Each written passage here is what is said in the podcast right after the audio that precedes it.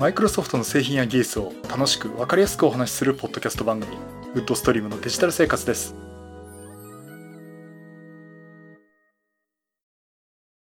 第563回目の配信になります。お届けしますのは木沢です。よろしくお願いします。はい第563回目になります。この配信はクラウドファンディングキャンファイアのコミュニティにより皆様のご支援をいただいて配信しております。今回も安成さんはじめ合計9名の方にご支援をいただいております。ありがとうございます。ご支援の内容に関しましては、この番組のウェブサイト、windows-podcast.com でご案内しております。もしご協力いただけるとしたらよろしくお願いします。また、リスナーの皆さんとのコミュニケーションの場としてチャットサイト Discord にサーバーを開設しております。こちら、ポッドキャスト番組、電気屋ウォーカーと共同運用しております。よかったら参加してみてください。Discord サーバーの URL は番組ウェブサイトにリンクが貼ってあります。はい、ということで。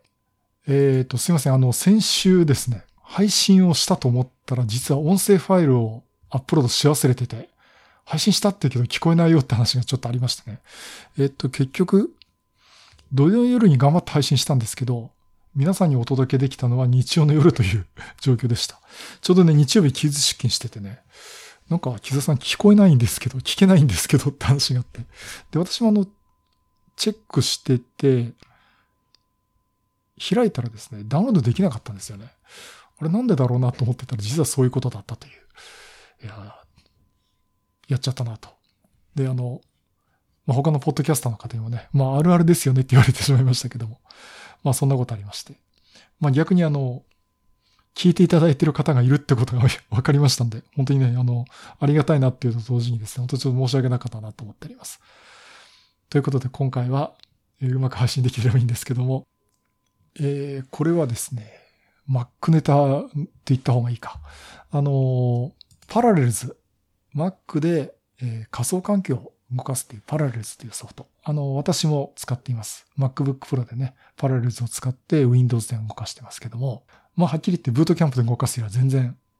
よくできてるっていう。常用してて。まあ、常用してるっていうかね、これあの、年間サブサブスクリプションを契約してて、えっと、今だと月5000、あ、いや、年間5300円でもう1年間使えるところでずっと継続で使っています。もう、今3年目になるところなんですけどね。とてもこれ素晴らしいソフトなんですが、えっ、ー、と、このパラレルズ M1Mac でも対応させるっていう話は、えー、しております。で、この番組でもね、ちょっと前にお話ししましたけども、えっ、ー、と、どうもテクニカルプレビュー、テクニカルプレビューレベルで M1Mac でパラレルズが動き始めたという状況になったようです。で、まあ、やるよって話はしてたんですけどね。ある程度の技術的な目処ができたんで、テスト版を公開するということで、パラレズのウェブサイトからですね、ダウンロードして使うことができます。テクニカルプレビュー版を公開ということになっております。といって、あの、見ている記事がですね、 Engadget の記事と、えー、こちら IT メディアの松尾さんの記事ですね。えー、書かれてますんで、まあ、ここはあの、 backspace FM でご本人からのお話を聞いた方が全然いいと思うんですけども、あの、まあ、元はその Parallels の発表の、ウェブサイトのね、発表の文章のところがあってですね。で、今、 Parallels Desktop っていうのはその M1 チップを載せた Mac でも、つまり M1 版が動きますよと、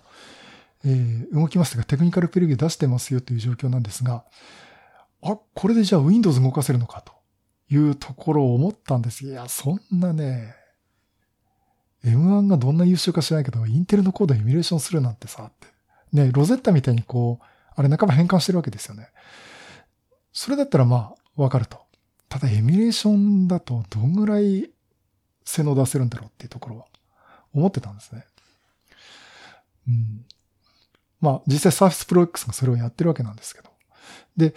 えー、そういったとこ見てて、じゃあどうなんだろうと思って、この、よく見てるとですね、このパラレルズの M1 対応版っていうのが、今のところか、だと思うんですが、いわゆるインテルのね、ペケ86ベースの OS はインストールができないっていう。まあ、つまり Windows 10のインテル版そのものはインストールができないということで、すぐじゃあ Windows 10を試せるかというと、試すことはできない。あとはサスペンダとかレムジュとかね、まあ、スナップショットとかそういったあの、パラレルズのもともとある、仮想マシンに関する機能っていうのも、え、まだ使えませんっていうところとかですね。あとは、え、仮想マシン動作中にクローズボタンが使用できない。あと ARM の32アプリは仮想マシン内では動作がしませんということが、まあ、パレルズの方からの条件として今4つ出ています。で、どうも見ると、結局、ARM プロセッサーで動くプログラムなら仮想で動かせるよということらしいですね。出てくるのが、この前からお話してる ARM 版の Windows 10。えー、これインサイダープレビューでダウンロードすることができるってことをお話をしましたけども、どうもこれは動かせるようですね。で、実際動いているという話が出ています。うん。そうすると、なんかこっち方面では期待できるかなっていうのと、うん、でも、どうなんだろう。その中でさらにインテルコードを動かしてっていうとね、どのぐらい重くなっちゃうんだっていうところもあるんですね。私見てるとね。うん、だからまあ、あの、これすごく期待はしたいっていうところもあるんですが、いや、そうまでして Windows を Mac で動かす必要ってあるのかなっていうふうにね、今ちょっと思ってます。だから Mac は Mac として使って、Windows は Windows として Surface なりですね、ThinkPad とかですね。まあそこら辺こう、買って別に持っててもいいんじゃないかなと思ってます。例えば考え方としては、Microsoft Azure 上で動いている Windows 10をリモートデスクトップで使うとかね。あの、あとは、あの、実際 WV、WV、WVDA か。あの、Windows のね、仮想デスクトップとか、えー、そういった技術も出てますんでね。まあ、そっち方面で使ってもいいのかなと思っています。まあ、実際私もあの、Azure で、えー、っとね、仮想の Windows 10を1個動かしてます。あの、4コア、まあ 4VCPU か。で、メモリーをね、16GB にして、ストレージも速いやつにしてですね。結構、あの、それなりに使える Windows をリモートで使ってて結構使えるっていうのは実感しています。うん、さすがにこう動画を編集したりっていうのも、まあ試しに DaVinci Resolve 入れてみたんですけどね。えー、といったところはあまり不向きかなと思いますけど、例えばビジュアルスタジオで開発をしたりとか、あとオフィス、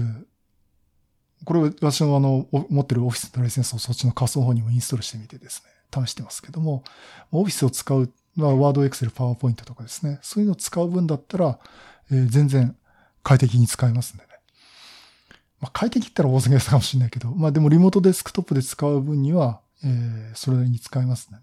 まあそういった方法もあるのかなと思っています。といってもね、私もずっと使ってるわけじゃないんでね、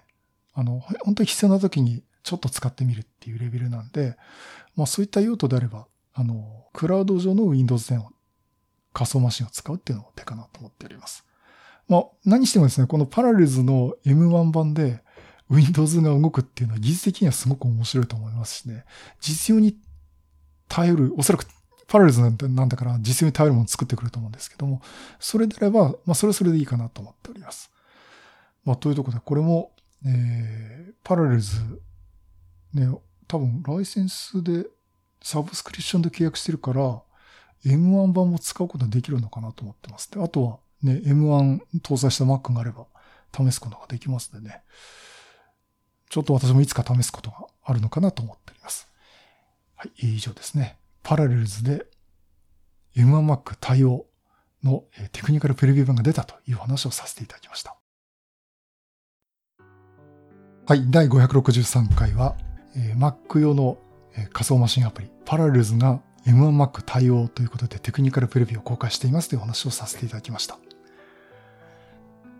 うん、最近この動きは私すごく面白いなと思ってます。あの、あんまり私クラウドとかそっちの話をしないんでね、うん、やっぱこういったデバイスの、どうかな、クラウドに対してこういわゆる地上部隊的な話ね、をする方がちょっと私に合ってるのかなと思ってますんで、え、今の最近のこの動きがね、すごくワクワクさせてくれるなと思っております。さて、そんなサービスの話もいろいろしてたんですけどね、あれ、今年はサービスプロの新型出ないんですかね？あの、ちょっと前にね、えっ、と、なんかサーフェスプロ8を誤ってエンジニアリング版を売ろうとした人がいるみたいな話が出たんですけど、えっ、と、それ以降全然ちょっと話が出てないんでね、ちょっと状況どうなのかなと思っておりますけど、えー、だいたい時期的にはもう11月、10月11月ぐらいでね、新しいサービスプロっていうのが、発表されると思うんですけども、えー、と今んとこ出ないですね、サーフェスプロ8。うん。まあ、どっかで、どっかでサーフェスを買い替えようかと思ってるんですけども。まあ、ちょっとそこもタイミングを、えー、見たいなと思ってます。まあ、逆に、ね、今、こう、モバイルで外で使うっていう音がほとんどないんでね、うん、まあ別に焦ることないかなと。まあ私は焦ることないかなと思ってます。まあ、むしろ、あの、デスクトップ周りを強化したいなってことで、相変わらずあの 4K モニターどうだろうとかね、えー、そっちの方に今、えー、注意がいってるという状況です。あ、それと告知ですね。あの、来週、えー、12月26日土曜日、ドットネットロボオンライン勉強会を開催します。えー、今年最後の勉強会となります。え、オンラインで開催しまして、え、Microsoft Teams と YouTube ライブでお送りします。え、今回ですね、5人の、え、方に出ていただきまして、えー、とまずですね、データメッシュ、分析データアーキテクチャのパラダイムシフトということで、アバナードディレクター、アナリティックアーキテクトの萩原さんにお話をいただきます。えー、萩原さんはですね、あの、元マイクロソフトの方で、まあなんかお話ちょっと伝説のエヴァンジェリストだっていうふうに言われてました。で非常にこう貴重なお話をいただけると思いますのでね、えー、楽しみにしていますし、あの、興味のある方ぜひ聞きに来ていただきたいなと思っております。そして、えー、鈴木翔太郎さんによります、えー、改訂新版 ASP.NET Core で Elasticsearch を統合する方法ということで、あの、鈴木翔太郎さんも元マイクロソフトのエヴァンジェリストをされてた方で、まあ、この前10月にね、あの、ドットネットロボのお話いただいたんですが、まあ、改訂版ということでね、また12月にも、えー、今月お話をいただくことになりました。そして、えー、もういつも常連となってます、ね、いつもお話しいただいております、ホチキス先生こと松本さんによりますですね、初めてのパワーアップス基本エクササイズ第5回前半ということで、え、またパワーアップスのお話をいただきます。あの、前回ですね、なんかうまくデモができなかったということで、え、実際そういうこともあって、あの、動画のアーカイブの方もね、ここだけカットしてくれって言われてカットしてたんですけど、もう一回入れ直すということでね、えー、お話しいただきます。で、この後前半っていうのは、なって、えー、来年1月の勉強会でもですね、第6回ということで後半をお話しいただけるということなんで、ぜひ12月も1月も両方聞いていただければなと思っております。そして、えー、ドットネットのスタッフの高尾さんによります、ウェブアップのチーム開発時に使えるツールをご紹介ということで、えー、ウェブアプリ開発ですね。えー、そこら辺の開発ツールのお話をいただきます。開発ツールの話なら私もついていけるかな。うん。あの、これすごくチーム開発に役立つ情報を、ご紹介しますということでね。あの、まあ、効率を上げるとか、そういうところでお悩みの方とかも聞いていただければなと思っております。そして今回初めて登壇いただきます、吉島良平さんによります。え、ダイナミックス365っていつの間に20種類ほどのサービス群に成長したの？というお話をいただきます。これマイクロソフトのですね、ダイナミックス365というこのサービスですね。まあ、これに関してあの実際お仕事で展開をされる、本当に世界的に展開をされている、あの、我々室長さんって言ってますけども、えー、吉島さんにね、お話いただきます。あの、吉島さんのマイクロソフト MVP でもあるんですけど、マイクロソフトリージョナルディレクターもやられています。あのちなみにこのマイクロソフトリージョナルディレクターってことですね、MVP とはまた違って、あのかなりマイクロソフトに近いところで、マイクロソフトの製品とかにも意見ができる方で、あの、他に日本ですと、東さんとかですね、あとあの、ホロレンズでも有名な中村薫さんとかですね、えー、もられまして、その中のお一人という、ということで、あの、普段は、あの、まあ、Facebook でね、ご覧になってる方は知ってる方なんでしたけどね、いつもこう私と雑談をしてるばっかりなんですけども、もういろいろこうご活躍の方なんで、えー、ちょっとそのお話を、いただけるってことで、あの、ダイナミックス365っていうのがどういうもんだろうっていうところをね、あの、説明をしていただくんで、えー、なんか知っとくという知識としてすぐ使わないかもしれないけど知っておくっていう意味ではですね、これぜひ聞いていただければいいかなと思っています。あの、私自身もちょっと勉強して直すっていうことでね、教えてもらおうと思いまして、これすごく楽しみにしております。ということで、この5つのセッションありますんで、